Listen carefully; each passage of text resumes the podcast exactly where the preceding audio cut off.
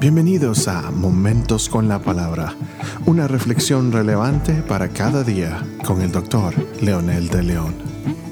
Saludos amigos y amigas, aquí estamos nuevamente con otro episodio más de Momentos con la Palabra y esta vez para continuar con el estudio acerca de Dios, su naturaleza y lo que la Biblia nos revela de Él. Hoy hablaremos un poquitito acerca de los atributos naturales de Dios. Aunque la Biblia no clasifica de esta manera ordenada y sistemática los atributos de Dios, toda la Biblia está llena de estas verdades que a veces eh, por leer apresuradamente la palabra no caemos en cuenta que Dios se revela en todas las circunstancias con sus atributos que nadie, absolutamente nadie humanamente podría tener. Por lo tanto, la función de la teología o doctrina cristiana es ordenar pensamientos, ideas, conceptos que están en toda la Biblia y el propósito presentarlas de forma sistemática con el propósito que los cristianos entendamos a Dios, su naturaleza, su misión y su propósito y qué es lo que Dios quiere del ser humano desde esa perspectiva bíblica, pero también de una manera práctica en nuestro propio contexto para entender la razón de nuestra existencia. Entonces, si Dios es eterno, es difícil imaginarnos de algo o alguien que no tiene principio y fin en el libro de San Juan, el capítulo 5, versículo 26, dice, porque así como el Padre tiene vida en sí mismo, así, así también le, le dio al Hijo el tener vida en sí mismo. Mucha gente en el mundo cree en muchos dioses. A esto se le llama el politeísmo, de poli de muchos, y la Biblia nos enseña claramente que esta creencia es errónea. Hay pasajes también que nos dicen que solo hay un Dios sobre la tierra, el único Dios verdadero, el creador del cielo y la tierra, y Dios que es celoso y Él quiere que a Él solamente se le adore, porque eh, obviamente el que adora a otros dioses va a terminar fracasado y por supuesto desengañado de que esos dioses no existen.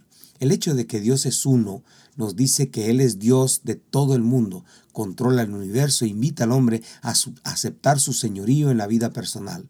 Los teólogos dicen que Dios es soberano. Si Dios tiene control de los asuntos del mundo y está ejecutando todo el acuerdo con su plan y propósito, no obstante, aunque Dios quiere que los hombres le amen y obedezcan, Él no los controla como alguien que controla un títere. Él les dio, nos dio libre albedrío.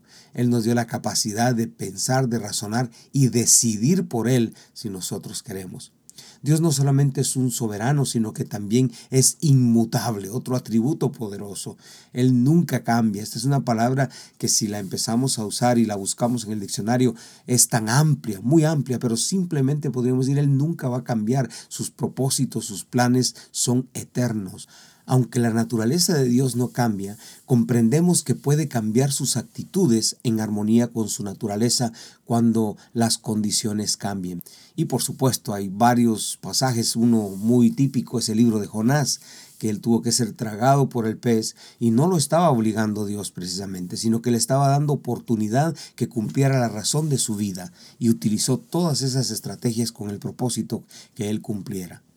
La Biblia enseña que Dios no está limitado de modo alguno por persona, potencias o circunstancias. No es difícil comprender esta idea, ya que todo lo que conocemos, aparte de Dios, tiene sus limitaciones. Todo, absolutamente todo. Todas las cosas y personas que conocemos son finitas, son limitadas. En contraste, cuando decimos que Dios es infinito otro atributo precioso. Dios es infinito. Un sentido en que Dios no es, eh, no está limitado en relación a su poder. Él puede hacer todo lo que se propone hacer, como dice también la palabra de Dios. Para Dios no hay nada imposible, que Dios todo lo puede hacer, que Dios puede hacer lo que Él quiere hacer. Sin embargo, el poder de Dios para hacer todas las cosas no quiere decir que Él hará todas las cosas que puede hacer.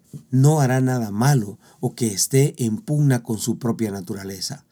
Esta carta de Hebreos capítulo 6, 18 dice que es imposible que Dios mienta de acuerdo a sus propósitos.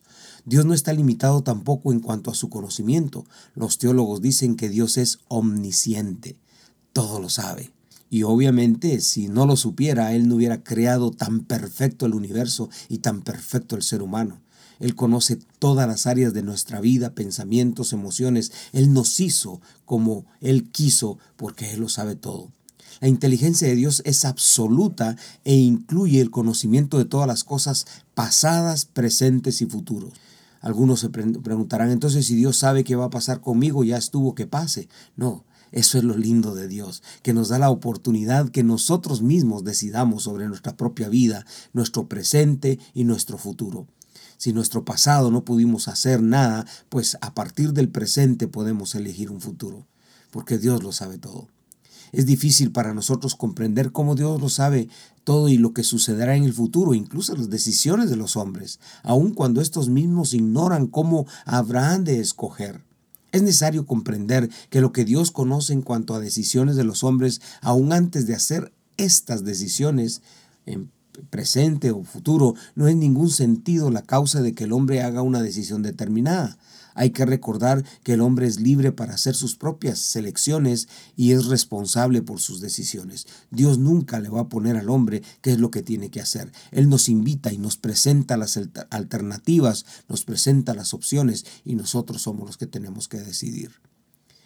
Dios es libre de limitaciones, no solo en cuanto a su poder y conocimiento, sino que Él no está limitado también en muchos sentidos. Dios puede estar en todo lugar y en todo tiempo. Los teólogos usan una palabra que se llama omnipresencia para expresar estas características de la naturaleza de Dios.